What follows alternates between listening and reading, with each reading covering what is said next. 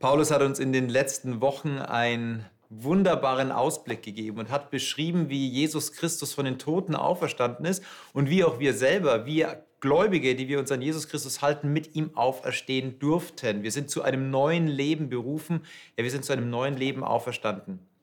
Aber wie zeigt sich jetzt dieses Leben? Wie sieht es ganz praktisch aus? Denn wenn wir ehrlich zu uns sind, müssen wir uns eingestehen, da gibt es dieses geistliche Ideal, was wir haben, und dann gibt es die Realität und das Leben, das uns dann doch wieder einholt und wir fallen doch wieder in alte Muster vielleicht zurück. Paulus wird uns heute ein bisschen an die Hand nehmen und sagen, wie dieses neue Leben aussieht, wie dieser neue Mensch aussieht. Und darüber sprechen wir heute in die Bibel das Leben.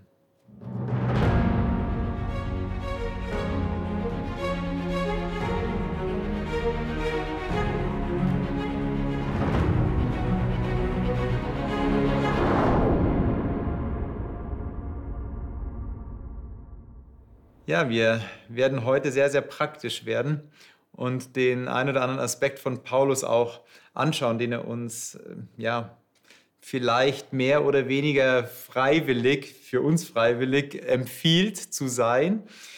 Und wir reden jetzt zusammen zu dritt. Gisela, du bist das erste Mal da. Herzlich ja, willkommen. Danke. Du bist Rentnerin. Ja. Du hast Zeit mitgebracht, ja. ja. Ähm, aber du bist wahrscheinlich auch im aktiven Ruhestand. Ja. Wie du beschrieben ich hab, hast. Ich habe vier Enkelkinder. Da und ist da man ist man nicht, da ist man nicht in der Ruhe, ja, genau. das ist richtig. Judith, du hast keine Enkelkinder, dafür hast du zwei Kinder. Du bist Mama, du bist aber auch Redakteurin bei Hope Media. Du hast deine eigene Sendung mit Shabbat Shalom. Also man kennt dich wahrscheinlich auch. Und den Lukas, den kennt man auch schon, denn war, war, du warst die letzten Wochen schon dort hier bei uns äh, bei der Bibel das Leben und bist Pastor aus dem nordbayerischen Bereich. Und jetzt tauchen wir gleich mal ein in den Bibeltext, der uns wahrscheinlich herausfordern wird, mehr als wir es ähm, vielleicht auch gerne zulassen würden. Und der hat es wirklich in sich. Wir sind immer noch im Epheser und dort lesen wir ähm, Kapitel 4 ab Vers 17. Und ähm, Gisela, ich bitte dich, dass du ab Vers 17 mhm. liest bis Vers 24 und Lukas, du wirst dann richtig praktisch ab Vers 25 bis Vers 32. Vielleicht sagt ihr noch kurz, aus welcher Übersetzung ihr lest. Ja, also ich lese aus der Schlachterbibel. Mhm. Wunderbar. Das sage und bezeuge ich nun im Herrn, dass ihr nicht mehr so wandeln sollt, wie die übrigen Heiden wandeln in der Nichtigkeit ihres Sinnes, deren Verstand verfinstert ist und die entfremdet sind dem Leben Gottes, wegen der Unwissenheit, die in ihnen ist wegen der Verhärtung ihres Herzens, die, nachdem sie alles Empfinden verloren haben, sich der Zügellosigkeit ergeben haben, um jede Art von Unreinheit zu verüben mit unersättlicher Gier. Ihr aber habt Christus nicht so kennengelernt.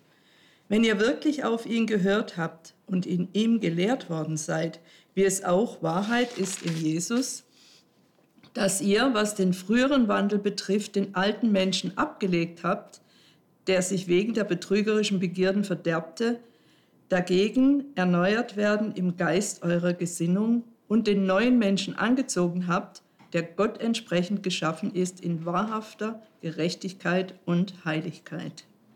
Genau, und jetzt kommt der praktische Teil von Lukas. Genau, ich lese nach der Übersetzung Neues Leben. Mhm. Da heißt es dann, hört auf zu lügen und sagt einander die Wahrheit, weil wir aufeinander angewiesen sind. Sündigt nicht, wenn ihr zornig seid. Und lasst die Sonne nicht unter eurem Zorn untergehen. Gebt dem Teufel keine Möglichkeit, durch den Zorn Macht über euch zu gewinnen. Wer ein Dieb ist, soll aufhören zu stehlen. Er soll seine Hände zu ehrlicher Arbeit gebrauchen und an anderen, die Not sind, großzügig geben. Verzichtet auf schlechtes Gerede, sondern was ihr redet, soll für andere gut und aufbauend sein, damit sie im Glauben ermutigt werden. Achtet darauf, den Heiligen Geist nicht durch euer Verhalten zu betrüben. Denkt vielmehr daran, dass ihr sein Siegel tragt und dadurch die Gewissheit habt, dass der Tag der Erlösung kommen wird. Befreit euch von Bitterkeit und Wut, von Ärger, harten Worten und übler Nachrede sowie jeder Art von Bosheit. Seid stattdessen freundlich und mitfühlend zueinander und vergebt euch gegenseitig, wie auch Gott euch durch Christus vergeben hat. Große Worte wieder und auch hier jetzt sehr, sehr praktisch. Also wir haben ja schon gesehen, dass Paulus in den ersten Kapiteln den Finger auf Gott zeigt, Gott lobt und preist für das, wer er ist, die Kraft, die Herrlichkeit, all das, wie er das Geheimnis Gottes beschreibt. Und jetzt geht er in unser Leben hinein. Ja, also wir kommen schon von dieser Perspektive, wie Gott oder wie Paulus Gott beschreibt, die Herrlichkeit Gottes wo dieses, die Gnade und die Herrlichkeit beschrieben werden. Und jetzt ist es in unserem Leben. Also es ist schon wichtig, so die Reihenfolge zu beachten. Aber trotzdem fordert es ja erstmal heraus, was er jetzt hier sagt. Wenn er sagt, ich, ähm, ihr dürft nicht mehr leben wie die Heiden in der Nichtigkeit ihres Sinns. Ja, würden wir sagen, ja, ja, ähm, stimmt schon, aber wie lebt denn ein Heide? Ist denn das Leben eines Heiden wirklich so schwarz-weiß, dass man sagt, ja gut, äh, die Heiden sind alle böse, die Christen sind alle lieb und ähm, da gibt es gar, keine, gar, keine, gar keinen Graubereich. Oder was sagt hier Paulus, wenn er sagt, das ist, ihr dürft nicht mehr leben wie die Heiden? Was ist das große Problem an den Heiden? Was mich berührt hat, also ich, ich finde diese Worte alle stark, mit denen er das Leben beschreibt, fern von Gott. Mhm. Mich hat das Wort im Vers 19 am meisten berührt. Da steht in meiner Elberfeld-Übersetzung abgestumpft. Mhm das macht mich so traurig, dieses Wort. Also wenn ich äh, jetzt an mein eigenes Leben denke, ich habe so, das Wort ruft in mir das Bild hervor, man lebt, man, man, man könnte leben in Gemeinschaft, offen, verletzlich, weich gegeneinander, hm. sanft. Man hm. hätte alle diese Gefühle, äh, positiv, aber man wäre sehr verletzlich. Ja. Na, weil, und, also mir kommt vor, das Leben ohne Gott ist ein einziger Schutzmechanismus, Ablenkungsmechanismus von diesem Schmerz und der Scham, den wir alle, den, die wir alle in uns haben. Und eine Taktik, diesen Schmerz nicht zu spüren, ist abzustumpfen. Also nicht mehr zu spüren, sondern einfach äh, ja, die, also Grobheiten und Ablenkung und, und auch alle Reize einfach ranzulassen, bis man es nicht mehr spürt. So. Also das ist für mich so ein Wort, mhm, mh. das auch zu dem Leben ohne Gott gehört, finde ich, weil man ja niemanden hat, der einen heilt. So. Was wäre denn das Gegenteil von diesem Abgestumpftsein? Äh, das hört sich schon mhm. sehr, ähm, sehr einsam an, so ein Leben. Ne? Mhm. Ähm, abgestumpftes Leben. Was wäre denn das Gegenstück zu dem nicht abgestumpft sein? Wie sieht so ein Leben aus? Sagen nur. Ja, also ich hätte gesagt, also sehr präsent zu sein, sehr bewusst Dinge wahrzunehmen. Mhm, mhm. ähm, also das wäre erstmal auf der ganz praktischen Ebene. Ja, also und zwar in sich selber und, mhm. und im anderen, Mitleid oder solche genau. Sachen, ja. Mhm, und mhm. ich, ich, ich muss, muss ich sagen, wenn ich in mein eigenes Leben denke, wo lasse ich solche Sachen zu, muss ich immer auch an Unterhaltungsindustrie denken. Also weil das mich mhm. sehr, mhm. also ich bin sehr äh, verführ, äh, leicht verführbar für gewisse Unterhaltungssektoren, die ja. einem aber abstumpfen, weil man so Gefühle wie Mitleid oder, oder so, äh, also quasi, weil man das irgendwie verlernt bei gewissen Genres. So, mhm. ja? Mhm. Ähm. Äh, ist das ein... Ähm man würde so sagen, man, man sublimiert etwas, also man weicht zu dem Eigentlichen ja. aus. Also da gibt es ein Thema im Leben. Ähm, anderes Beispiel, ich, ich merke, ich bin gestresst und fange an zu essen. Es wäre genau so das Gleiche. Ja? Also es ist nicht so das Innere, ich berühre, ich, ich, ich stelle mich diesem Gestresstsein, ich, fühle, ich, ich gehe in dieses Gefühl hinein, ich durchdringe das, sondern ich stumpfe ab, ich schiebe das weg und esse dafür ein bisschen Schokolade oder zwei, drei Tafeln sowas. Das wäre so dieses dieses Sterben da drinnen. Ja, aber ich, ich finde es auch interessant, weil in Vers 19, da kommt es auch noch dieses Empfindlichsein. Hier hm. steht Empfinden verloren haben. Ja. Und ich glaube, das geht hier um diese Sensibilität, eben das zu erkennen und auch mich selber zu spüren und ja. zu erforschen, ja, wo ist denn hier der Sinn dessen, was ich alles tue? Weil ja. oftmals geht es ja auch darum, und, und das haben wir im Vers 17 schon gleich, sie wandeln in der Nichtigkeit ihres ja. Sinns. Ähm, ja. ja, dass man einfach sich hinterfragt, was ist denn der Sinn des Ganzen? Und da kommen wir wieder an dieses Betäuben, weil oftmals eben der Sinn fehlt mhm. ja. oder man den nicht mehr so spürt. Man hat diese Sensibilität verloren.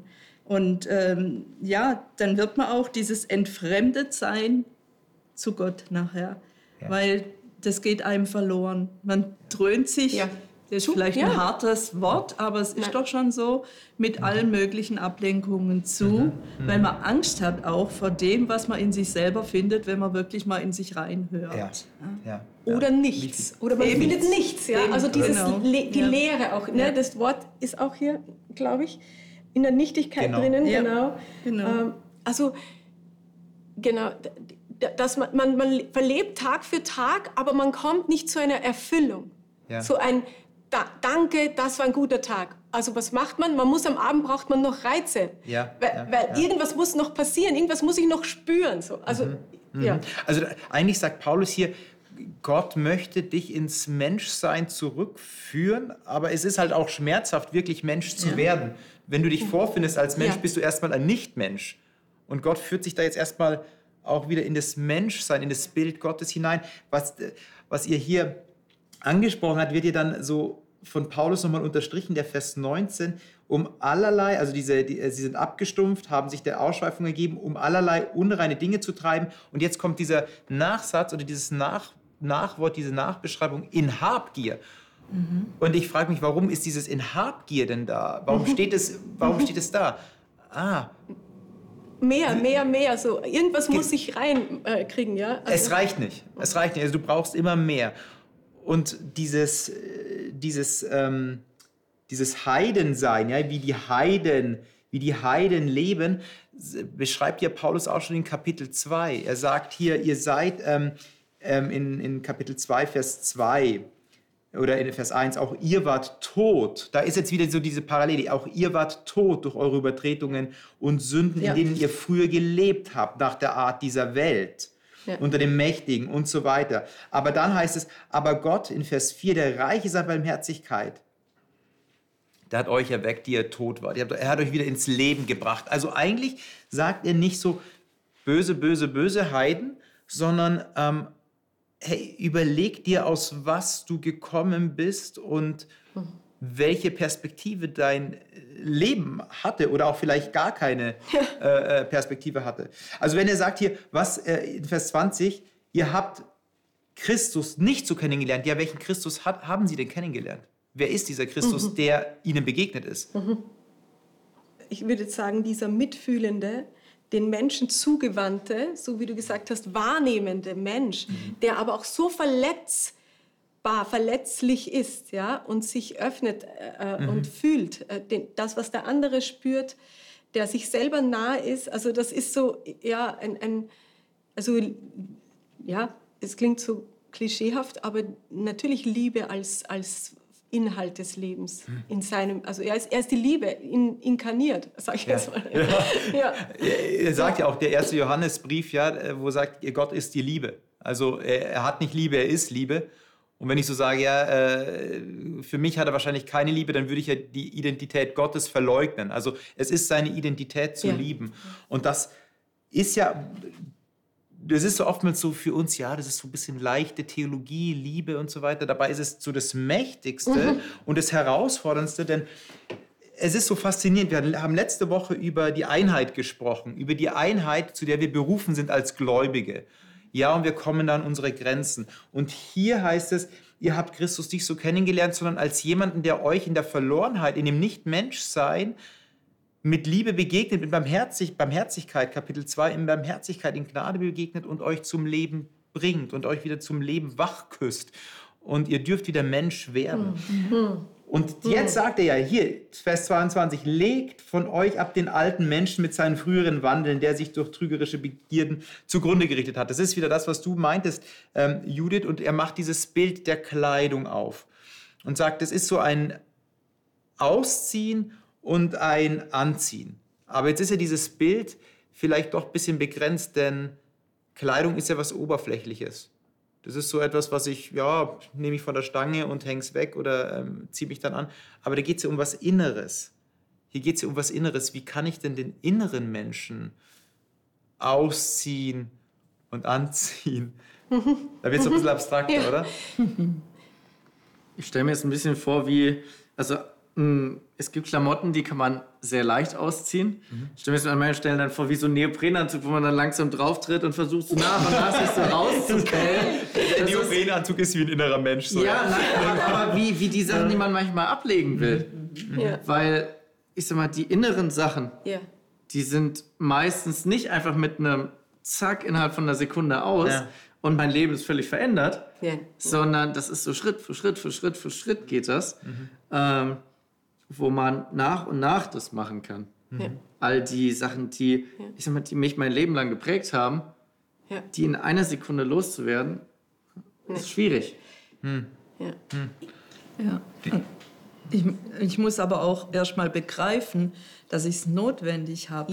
Ja dieses, dieses Gewand ja. da abzulegen, das ich ja mein Leben lang mit mir rumgetragen habe, dieses Innere, das sich ja auch durch viele Erfahrungen, Begebenheiten und so weiter ein Stück weit auch entwickelt hat. Das ist mir vertraut. Das ist eine Normalität. Das ja? ist eine Normalität geworden, mhm. genau. Und jetzt zeigt mir Jesus Christus ganz was anderes auf und sagt, mhm. gib mir das her, komm, ich gebe dir dafür was ganz anderes, was total wertvolles. Mhm. Du musst mit dem nicht an dein, bis an dein Lebensende rumspazieren, wo mhm. vielleicht schon der ganze Straßendreck, sage ich jetzt mal ja. so, den ja. man so mit sich geschleift hat, noch dranhängt. Aber ja. das muss ich erst mal erkennen, dass das auch notwendig ist, dass ich eben anders werden darf dass ich es mhm. ablegen darf. Ja. Ich muss es nicht mehr mit mir rumschleppen. Ja. Vielleicht stinkt es ja schon. Äh, mir stinkt es dann vielleicht schon, dieses alte Kleid oder so. Den anderen auch, die mit mir leben. Genau, genau da, da, hängen so viele Sachen ja. dran. Diese Ballast auch irgendwo, das sich da angesammelt hat und ich darf es loswerden. Aber das muss ich innerlich auch erkennen ja. und die Bereitschaft haben zu sagen, hier, nimm's. Ja. Also das ist aber auch, hängt damit zusammen, sich nicht wegzumachen, also nicht so wegzuschieben, sondern auch mal den Blick erstmal zuzulassen, nach innen zu schauen. Und dann gibt es eben solche Kleidungsstücke, innere Kleidungsstücke, die du nicht loskriegst ja. und manche, die du loskriegst. Das ist ja jetzt ein Riesending, ein Riesenthema, was hier Paulus aufmacht. Also wenn ich das Bild jetzt auch noch nehme, ja, es gibt Sachen, die ich nicht so schnell losbekomme. Es ist ein Prozess des Ausziehens. Kann ich denn schon, um im Bild weiterzusprechen, parallel mich schon anziehen oder muss ich erst komplett nackt sein vor Gott oder vor mir selber? Und wie ist es dann mit dem neuen Menschen? Wie ziehe ich den an? Der mir wahrscheinlich wie ein Kleidungsstück auch vielleicht manchmal zu groß ist und der mir erstmal nicht passt. Wo ich da immer wieder ja. scheitere. Für mich ist ganz entscheidend, äh, dass das hier in Vers 23 das heißt, lasst euch mhm. stattdessen etwas geben. Mhm. Das heißt, ich bekomme etwas, was ich gar nicht nur selber anziehen muss, sondern ich muss es zulassen. Und dann werde ich auch, in, mhm. um im, im, mhm. Kleiderbild zu bleiben, mhm. werde ich eingekleidet. Ja. Und das hilft mir auf jeden Fall. Und dann, wenn ich das annehme, mhm. dann hilft mir das. Dann muss ich nicht vorher erst komplett alles, mhm sondern mhm. dann kann ich auch Sachen parallel machen. Wenn ich eine Hilfe habe, ja. die mir bei diesem ganzen Prozess hilft, mhm. dann gehen viele Sachen gleichzeitig. Mhm. Wie so, du hast vorher so die Filmindustrie und sowas angesprochen, wie wenn einer macht die Haare, einer macht dies, einer macht das, der nächste kümmert sich um die Schuhe und, mhm. und du hast fünf Leute parallel und und ich glaube, dass es viel mehr so ein Bild ist von unserem Leben und was, was Gott in unserem Leben bewirkt, als dass, ähm, dass wir erst alles perfekt weg und dann alles wieder perfekt aufbauen. Ja, dann, dann bekommst Niemals. du erst, ja, dann bekommst Richtig. du erst, ja. Niemals. Mhm. Ich meine, mhm. die Dinge, die er anspricht, das funktioniert gar nicht. Äh, also, weil ja die, also es würde nie funktionieren. Äh, also ich nehme jetzt ein Beispiel. Er sagt, wer gestohlen hat, mhm. stehle nicht mehr, sondern schaffe mit seinen Händen etwas Gutes, um jemanden zu geben, der es braucht oder ja. der noch bedürftiger mhm.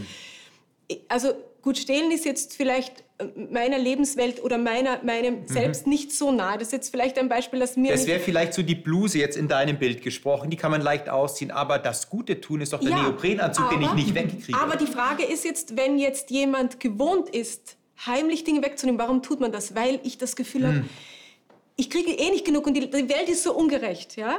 Und ich glaube, ich würde diese Gewohnheit beibehalten, beibehalten, beibehalten, wenn nicht Paulus oder Gott mir was Neues dafür, ein neues Kleid geben würde. Und das wäre zu gucken, dass es Leute gibt, die noch weniger haben und für die ich einen Wert geben kann. Mhm. Also quasi er ersetzt dieses, ich, ich habe nicht genug und die anderen haben mehr und ich kann mir von denen ruhig was nehmen. Also Ja, weil, weil, weil ich bin eh der Arme und Gott gibt mir einen neuen Sinn. Also er sagt nicht nur, du sollst nicht stehlen. Also Paulus füllt, sag ich mal, den Dekalog mhm. mit, posit also mit, sag ich mal, mit, dem, mit der positiven, positiven Ausrichtung neu. Mhm. Ja. Sagt nicht nur, das Es ist ja fast so wie Bergpredigt, wo es Jesus auch ja. nochmal so verschärft. Ne? Ja. Also euch ist gesagt, aber ich sage euch. Ja? Und hier auch ja. wieder so, ja, stehlen. Ja? Er sagt, es ist nicht aufgelöst. Haben wir, er hat die Gesetze aufgelöst, hatten wir schon ein paar Spannend. Sendungen zuvor. Nee, nee, er richtet es schon auf, sagt, stehlen ist nicht gut, gar keine Frage. Aber jetzt vertieft es nochmal und sagt, ne, das eine ist ein äußeres Tun, aber was ist der, und das hast du gesagt, so der innere Blick, deine Perspektive ja, ja. auf dein Leben. Ja. Dann frage ich doch gleich mal, so, was ist denn jetzt euer, euer innerer Blick auf das Leben? Weil wenn ihr sagt hier, Ihr hattet den alten Menschen. Ihr habt, habt den ausgezogen und habt den neuen Menschen angezogen. Wie habt ihr das gemacht? Bei hm. euch im, im Leben und wie, wie hat sich das entwickelt? Du hast du gesagt, äh, äh, Lukas, das hat einen Prozess vielleicht auch gebraucht, dem einen oder anderen. Wie hat sich das gezeigt bei euch? Und was hat euch da auch herausgefordert in diesem Prozess? Also ähm, ich glaube, ganz so einfach, ich habe ja schon gesprochen, ist es nämlich mhm. gar nicht.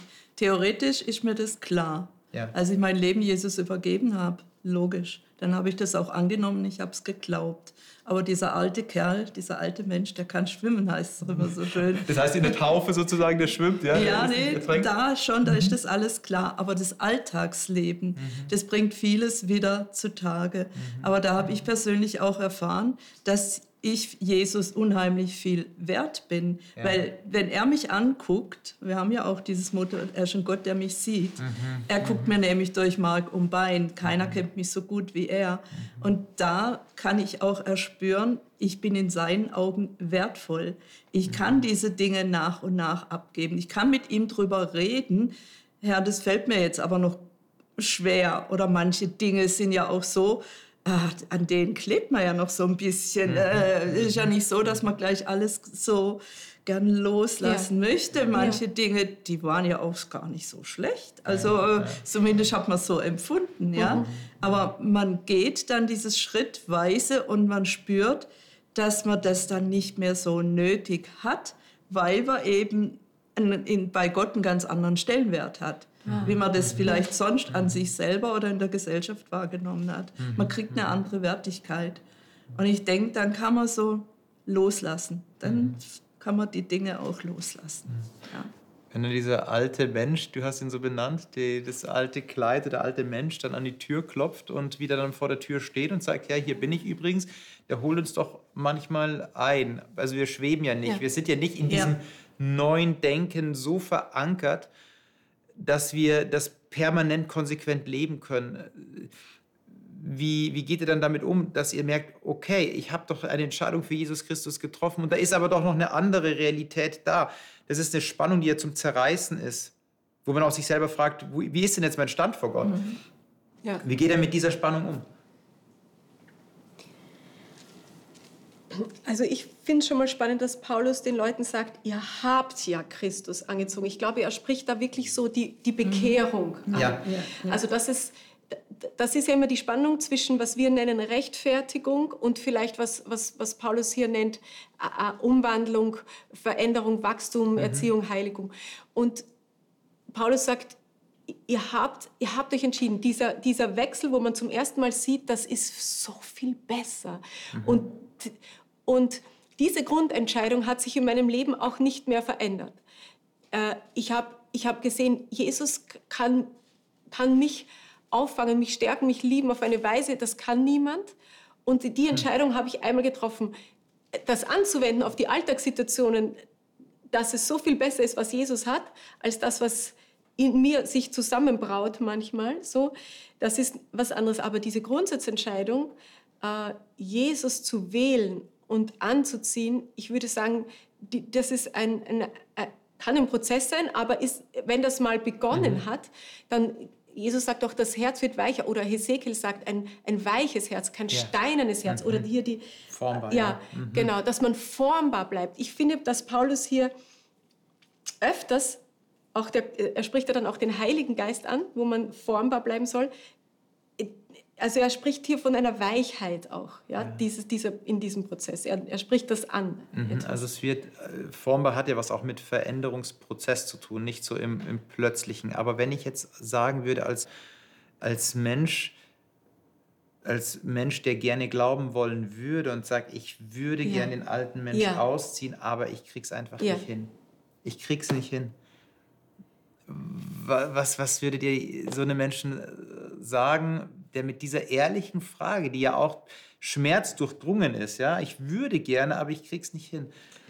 Du meinst jemanden, der noch nicht sich auf Jesus geworfen hat, der einfach davor steht. Genau, Genau. Und der es vielleicht, der es vielleicht mal immer mal ansatzweise versucht hat, aber immer wieder gemerkt hat, nein, das andere ist schneller. Der Mensch schwimmt schneller. Du hast dieses Bild, der alte Mensch kann schwimmen. Der alte Mensch schwimmt schneller, als ich überhaupt gehen kann, als ich überhaupt ähm, mich zu Christus bewegen kann. Ich werde immer wieder eingeholt. Mich holt immer wieder das ein. Ich habe immer wieder diese Sucht. Ich tue diese Tat immer und immer wieder. Ich tue das und das immer wieder. Also das sind ja dann Verhaltensmuster, tiefe Muster. Was, was, was würdet ihr ihm sagen? Ich glaube nicht, dass man warten kann, bis man irgendwas abgelegt hat, bevor man zu Jesus kommen kann. Ich glaube, man muss zusammenbrechen ja. mhm. und sagen, ich kann es eh nicht. Also ich glaube, der Schritt ist, ja, ich weiß nicht, das ist schon der wichtigste Schritt eigentlich. Nicht mehr sich wegzumachen, sondern zulassen? Ja, und vor allem zu erkennen, dass es schneller ist, dass, mhm. dass, dass, man, dass man hilflos ist, dass, dass man es nie kann, können mhm. wird. Mhm. Also, und es gibt auch Bereiche, ich sag mal, die du jetzt angesprochen hast, wo es dann auch wirklich notwendig ist zu sagen, gut, dann gehe ich den Weg jetzt nicht alleine und gehe den Unbedingt. Weg auch nicht alleine mit Jesus, ja. sondern ich suche mir auch Hilfe.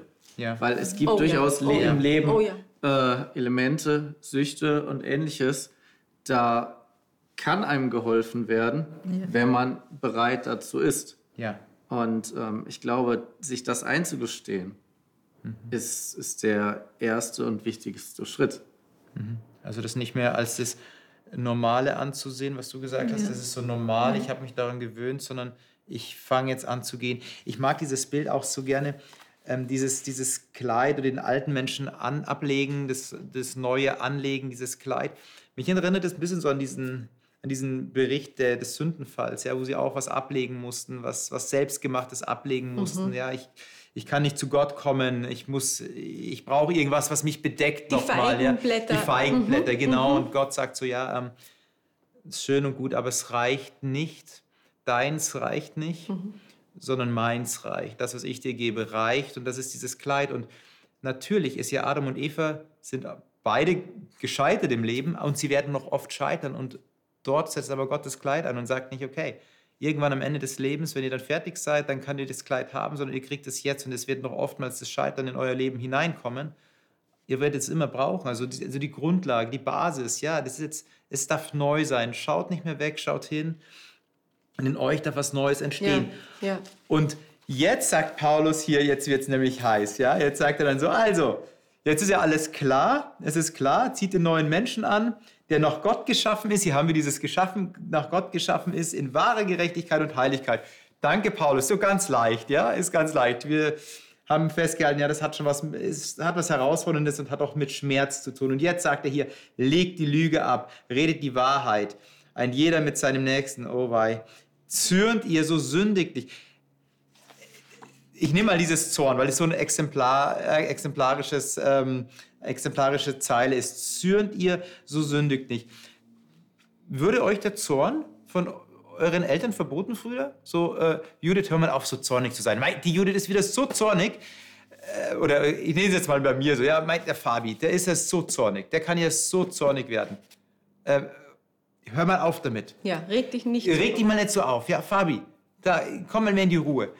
Ähm, ist es gemeint, dass wir nicht zornig sein dürfen, dass wir da was wegdrücken müssen wieder? Oder, weil er sagt ja gar nicht so, ja, das zürnt ihr so sündigt nicht oder sündigt nicht, wenn ihr zornig seid, hast du es gelesen.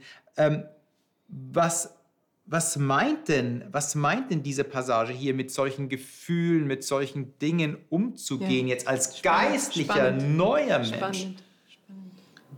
Ja, also ich denke, hier steht ja auch nicht, ihr dürft nicht zornig sein, mhm. sondern also hier ist eine Tatsache benannt, wir werden zornig. Es gibt viele Dinge, über die wir manchmal zornig sind. Zum Beispiel auch, wenn wir Ungerechtigkeiten erleben oder ja. sehen. oder was einen manchmal hilflos macht. Man mhm. sieht es, aber man hat gar nicht die Möglichkeit, da positiv oder entsprechend zu reagieren. Mhm. mhm. Das kann einem alles zornig machen. Ich habe zwei Kinder und wo die früher kleiner waren, die haben mich manchmal schon auch ganz schön zornig gemacht, je nachdem. Also diese Dinge sind menschlich irgendwo. Ja. Aber dieses so sündigt nicht. Ich denke, ja. steigert euch da nicht rein. Verbeißt euch da nicht in eure Gefühlswelt, mhm. sondern äh, schaut da auch drüber hinweg. Denn manche Dinge, Gut, die können wir vielleicht ändern, aber nicht alles können wir ändern. Mhm. Dann schaut auf den, der was verändern kann und der letztendlich alles in der Hand hält. Also mhm. gerade diese Ungerechtigkeit in der Welt, so als pauschales Beispiel. Mhm. mhm. Ja, ich kann nur in meinem Umfeld was positiv bewirken, aber ich kann nicht die ganze Welt retten in dem Sinn, dass ich das verändere. Aber es gibt jemand, es gibt eben Gott, der das in der Hand hält und mhm. letztendlich alles zum Guten wendet. Mhm. Also ich denke, mhm. dass man sich da nicht so reinsteigert, nicht rein verbeißt und dadurch nämlich in dem gerechten Zorn in mhm. Anführungsstrichle dann letztendlich dazu kommt, dass man sich dann doch noch versündigt gegen andere. Ja. Also das kann einem ja dann auch passieren. Es gibt ja häufig so das Narrativ, ähm, ja, das ist ein heiliger Zorn. Das ja. Der gute Zorn ist der heilige Zorn. Äh, und dann vergleicht man das so mit Jesus, der zornig wurde, weil im Tempel äh, Tiere verkauft wurden und ja. er schmeißt die ganzen Händler raus und so weiter und so fort. Und ähm, da muss ich immer, äh, als kleine Fußnote muss ich immer so ein bisschen schmunzeln, weil Leute dann sagen, ja, ja, aber Jesus, der hat sich auch eine Geisel gemacht, ja, aber er hat nicht geschlagen und er war ganz kontrolliert und es war heiliger Zorn. Und ich denke mir so, ja, interessant, aber dass die, dass die Evangelisten, wenn die Jesus beschreiben, dann sagen, boah, der ging so ab, der ging so ab, da muss ich, da muss ich aus dem Psalm zitieren, dein, dein, der Eifer um dein Haus frisst mich auf. Okay, also es ist jetzt mal so, es ist nicht so, berührt mein Herz mal gar nicht, sondern es ist ganz was, äh, was, was ähm, abgepacktes, steriles. Das ist es nicht. Aber was ist denn ein Zorn, der, der ähm, positiv ist? Und was ist ein Zorn, der negativ ist, der, weil das ist ja auch eine Gefahr, der dem Teufel Raum gibt. Also wo kann ich denn dem Teufel Raum geben im Zorn und wie hüte ich mich davor? Also wenn du das über deine Kinder sagst, ich hab, die haben mich zum Zorn getrieben, war das jetzt Zorn, wo du sagst, so, ja, da gab es auch ein Einfalltor dafür, dass ich jemanden anderem Raum und Macht gebe? Und, und, und, und wie sieht dann ein Zorn aus, der aber gesund bleibt? Mhm. Mhm. Also wie sieht der geistliche Zorn aus? Ich, ich komme schon wieder zurück auf, auf das sich öffnen und verletzlich machen. Also ich meine, in, in der Familie passiert es eigentlich ständig bei uns zu Hause gerade, äh, dass, dass wir aneinander reiben. Also täglich, mhm. dass jemand etwas nicht macht oder macht oder sagt, täglich. Und und es ist, es ist für uns eben die größte Herausforderung, zu, also darüber zu reden, was, es, was macht das jetzt mit mir. Also, mhm. also klar muss hin und wieder mal jemand die Treppe hochstampfen und sich beruhigen und dann wieder runterkommen. Passiert auch. Aber da, das ist ja schon, also wenn, wenn wir schon so weit sind, dass jemand einfach mal verschwindet und dann zurückkommt und bereit ist, mal nochmal, mhm, mhm, also ja. darüber zu reden, finde ich, haben wir schon so viel geschafft. Ja? Also hat es auch was mit diesem Einigeln zu tun. Ähm, jetzt, wenn ich, wenn, ich, wenn ich mich einigel, ja. gebe ich jemand anders dem Tod eher den Raum. Ja, und vor allem, äh, genau, du hast etwas gesagt, was mich reizt. Ja? Und ich denke jetzt entweder gar nicht drüber nach, warum, sondern sag nur, du Trottel. Also, weil mhm. ich lasse alles bei dir. Mhm. Das Gefühl mhm. in mir, dafür bist du verantwortlich. Wenn mhm. du nicht das getan oder das gemacht hättest, würde ich jetzt gar nicht zornig sein. Stimmt aber nicht. Mhm. Mein Gefühl ist ja immer eine, ist immer eine Interpretation dazwischen. Ja. Ich interpretiere ja, ja etwas. Mhm. Du hast das liegen lassen, weil es dir egal ist, weil ich dir mhm. egal bin, weil, weil ich die Einzige bin, die und so weiter. Ja? Also, ja, und, und das zu machen, diesen Schritt zu gehen und zu sagen, warum ist das Gefühl in mir? Und, äh, und das dann auszusprechen, anstatt zu sagen, eben anstatt dem anderen schwarz, äh, schwarz-weiß so mhm. alles zu sehen, mhm. sage ich jetzt mal. Ja. Also, also du schaust nochmal dein Gefühl, also Zorn ist ja auch ein Gefühl, was man hat ähm, ist ein schlechter Ratgeber, der dir sagt, ja, jetzt genau verhalte dich dann auch so, sondern eher sagt dir, schau mal in dein Inneres hinein, welches Thema da gerade dran ist. Was ärgert dich denn so? Was macht dich so zornig? Ja. Aber auf der anderen Seite auch zu sagen, und das fand ich auch einen wichtigen Punkt, es wäre fatal, wenn jemand ähm, eine Ungerechtigkeit tut und ich nicht darüber zornig werden würde, Ja. weil auch eine andere Realität Ja. als geistlicher Mensch in mir lebt. Ja? Also wenn ich jemanden sehe, der mein Kind äh, entführen will und ich sage so, ja Mai, das passt schon, ist in Ordnung. Das hat mich eh geärgert. Nein, äh, es ist, äh, dann ist es doch normal, dass der Vater voller Zorn, ja, voller auch Aggression, ist ja auch nicht schlechtes Aggression, da heißt ja eher vom Lateinischen, ich gehe voran, ich gehe dorthin, ich, Ja. ich konfrontiere, ähm, dass ich auch das äh, dann umsetze. Also nicht einfach zu sagen, ich schaue da weg, ich bin als Christ auf der Wolke, es nimmt mich emotional gar nichts mehr mit, sondern ich weiß schon, was da in mir passiert. Ich drücke nicht meinen Menschen weg. Innerer Mensch, den spricht ja auch Paulus immer wieder an. Ich, ich glaube, das ist auch dann der Gedanke, vor allem, wie lange behalte ich dann diesen Ja. Zustand und wie gehe ich weiter? Und für mich ist dieses, wenn es dann auch heißt, eben, lasst die Sonne nicht über eurem Zorn untergehen und dann auch gebt dem Teufel keine Möglichkeit durch Ja. den Zorn macht, hat das viel für mich auch mit Vergebung zu tun. Ja, Also ich kann so lange zornig sein auf jemanden, dann wird es irgendwann Groll und dann behalte ich das und es wird immer mehr, immer mehr, immer mehr in mir.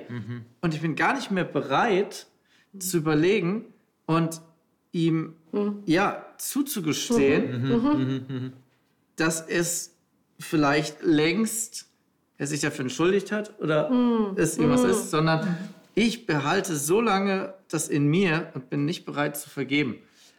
Und das, ähm, Lukas, das ist, das möchte ich nochmal unterstreichen, mit dem, was wir letzte Woche, als du da warst, besprochen hatten. Da ging es darum, dass in Kapitel 4 gesagt wird, lebt eurer Berufung würdig. Und jetzt in aller Demut, Sanftmut und Geduld. Liebt, also ertragt einander in aller Liebe. Also da sind es Charaktereigenschaften, wo Gott sagt, das soll sich in eurem inneren Menschen manifestieren. Und wenn er jetzt hier sagt, ja, Zorn beispielsweise, es soll sich nicht in dir als, als Wurzel etablieren, es soll sich nicht in deinem Inneren als Eigenschaft, als Wert etablieren, dass du jetzt in einem Menschen ständig gegenüber zornig bist. Nein, etablieren soll sich diese Demut, die Sanftmut ähm, und Geduld. Er, er gibt dir mehrere Hinweise, es gibt dir mehrere Tipps, wie wir leben sollen. Ja, also wir haben jetzt eins rausgegriffen, den Zorn, aber auf einen Punkt möchte ich noch ähm, raus. In Vers 30 sagt er, dass wir den Heiligen Geist nicht betrüben sollen, mit dem wir versiegelt sind bis zum Tag der Erlösung. Was ist denn mit diesem Betrüben gemeint? Ähm, vielleicht aus, der, aus dem Hintergrund, es gibt aus dem christlichen Kontext oftmals so diese Angst, diese Sorge, da gibt es ja eine Sünde die gegen den Heiligen Geist, die man tun kann, die in den Evangelien beschrieben wird, wo Jesus selber sagt, ja, alle Sünden kann dem Mensch vergeben werden, aber die Sünde gegen den Heiligen Geist, die kann nicht vergeben werden. Oh, betrübt nicht den Heiligen Geist. Was meint Paulus damit, wenn es hier um dieses Betrüben geht? Ist es dann so, ah, dann bin ich weg vom Fenster, dann kann ich mich ja eh schon wegschmeißen, dann bin ich eh verloren? Oder was sagt hier Paulus? Ja, also ich, ich denke, dass das eher mit dem Vers 31 und mit dem vorhergehenden, was wir jetzt gerade besprochen haben, zu tun hat. Weil äh, wenn ich diesen Zorn eben pflege, sage ich jetzt mal so, dann komme ich letztendlich zu dieser Bitterkeit, zu einer Wut und irgendwas aufgekrolltem oder aufgestautem, was da in mir rumgärt, sage ich jetzt mal. Äh, da kann ich mir eher vorstellen, dass einfach der Heilige Geist äh, nicht mehr so zu mir durchdringt, dass er mir vielleicht nicht mehr das so sagen kann, was er gern sagen möchte. Zum Beispiel, wenn es um zwischenmenschliche Dinge geht, was du vorher angesprochen hast. Schau dir doch auch mal die Situation Ja. des anderen an. Diese Ähm, innere Stimme, ne? Genau, Diese, dass ich da einfach nicht mehr so drauf hören kann, weil ich so in meinem verwurzelt bin, in dieser Bitterkeit da drinne steck, dass ich da gar nicht drauf hören kann und vielleicht auch schon nicht mehr will. Es hört sich an wie dieses Abgestumpftsein, was du am Anfang geredet ganz hast. Ja, dieses genau. Abgestumpftsein. genau. Und also ich, ich denke schon, denn hier heißt es ja, ihr seid versiegelt bis zum Tag oder für den Tag der Erlösung.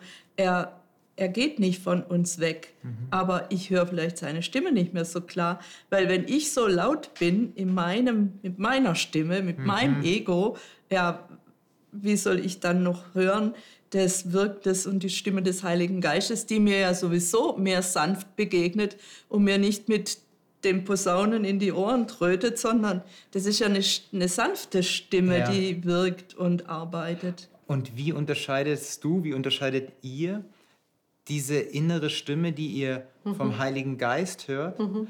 von der inneren Stimme, die ihr euch selber zusprecht. Mhm. Das ist ja mhm. sehr, sehr schwierig, weil mhm. unsere, wir, wir, kommunizieren ja ständig mit uns. Mhm. Und wir haben unsere Glaubenssätze, das ist ein Riesenthema. Ja, also ist klar, dass mir das wieder mal passiert, weil ich immer, ja. weil ich immer schon zu spät war und die Leute mich immer schon abgelehnt haben, ja.